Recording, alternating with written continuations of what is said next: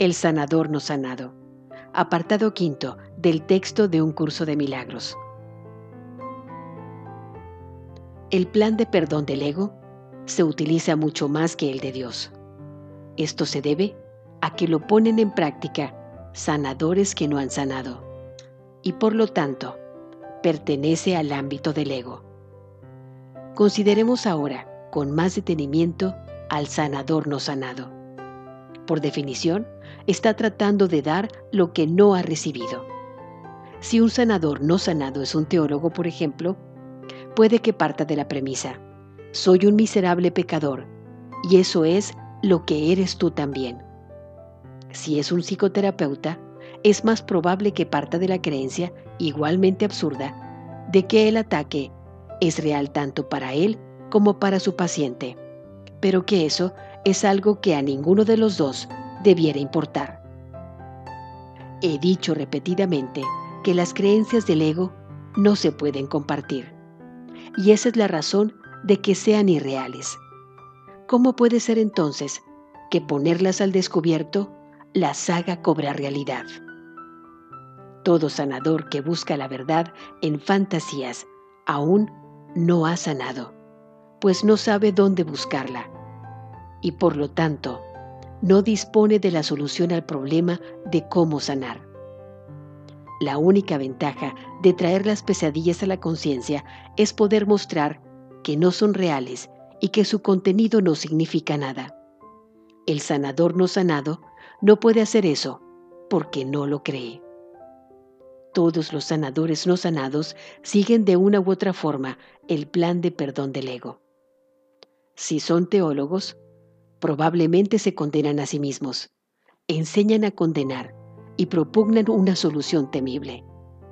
Al proyectar la condenación sobre Dios, hacen que éste parezca vengativo y temen su justo castigo. Lo único que han hecho ha sido identificarse con el ego, y al percibir lo que éste hace, se condenan a sí mismos debido a esta confusión de identidad. Es comprensible que muchos se hayan rebelado contra este concepto, pero rebelarse contra él indica que aún siguen creyendo en él.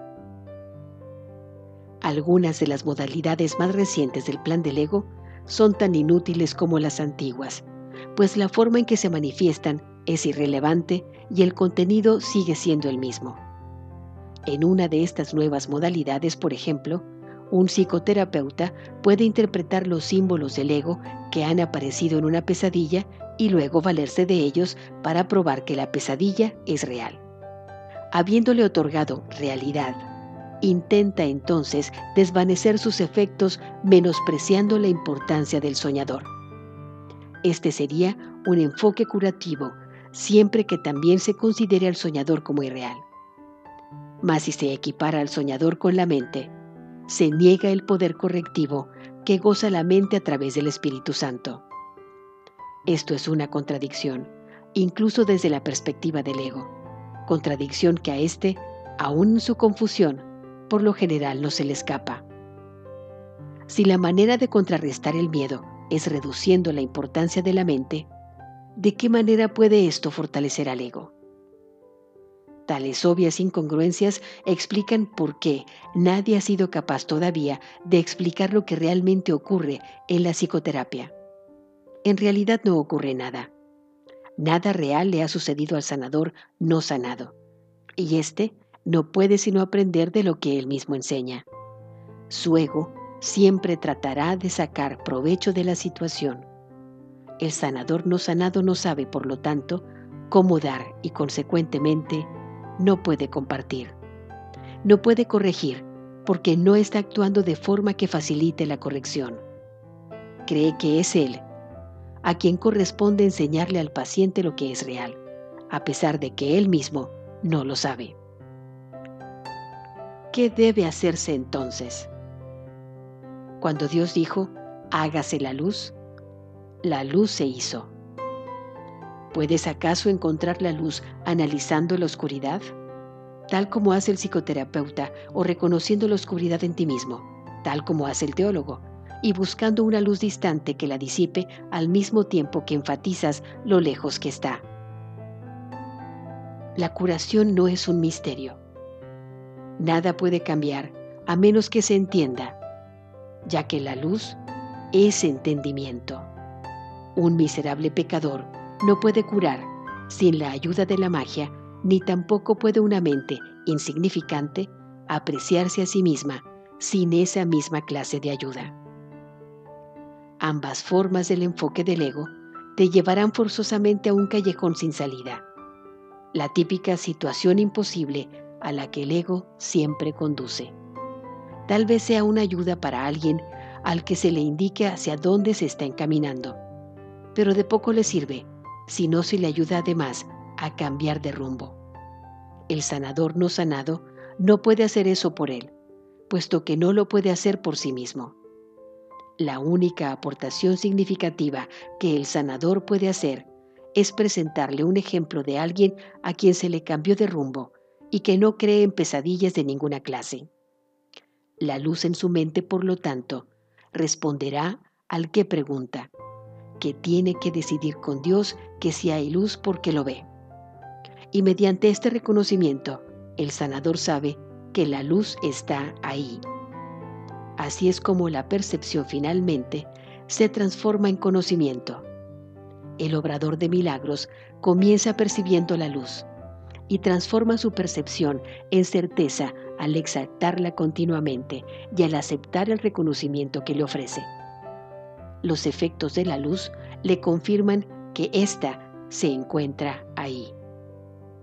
Un terapeuta no cura, sino que deja que la curación ocurra espontáneamente. Puede señalar la oscuridad, pero no puede traer luz por su cuenta, pues la luz no es de él. No obstante, al ser para él, tiene que ser también para su paciente. El Espíritu Santo es el único terapeuta. Él hace que la curación sea evidente en cualquier situación en la que Él es el guía. Lo único que puede hacer es dejar que Él desempeñe su función. No necesita ayuda para llevarla a cabo. Te dirá exactamente lo que tienes que hacer para ayudar a todo aquel que Él te envíe en busca de ayuda. Y le hablará a través de ti, si tú no interfieres. Recuerda que eres tú el que elige el guía que ha de prestar la ayuda, y que una elección equivocada no constituirá ninguna ayuda. Pero recuerda asimismo que la elección correcta sí lo será. Confía en Él, pues ayudar es su función, y Él es de Dios. A medida que despiertes otras mentes al Espíritu Santo a través de Él, y no a través de ti, te darás cuenta de que no estás obedeciendo las leyes de este mundo. Solo las leyes que estás obedeciendo dan resultado. Lo bueno es lo que da resultado. Es una afirmación acertada, pero incompleta. Solo lo bueno puede dar resultado. Nada más puede hacerlo. Este curso ofrece un marco de enseñanza muy claro y muy simple. Y te provee de un guía que te dice lo que debes hacer. Si le obedeces, verás que lo que Él te dice es lo que da resultado. Los resultados que se derivan de seguir su dirección son más convincentes que sus palabras. Te demostrarán que las palabras son ciertas. Siguiendo al guía adecuado, aprenderás la más simple de todas las lecciones. Por sus frutos los conoceréis, y ellos se conocerán a sí mismos.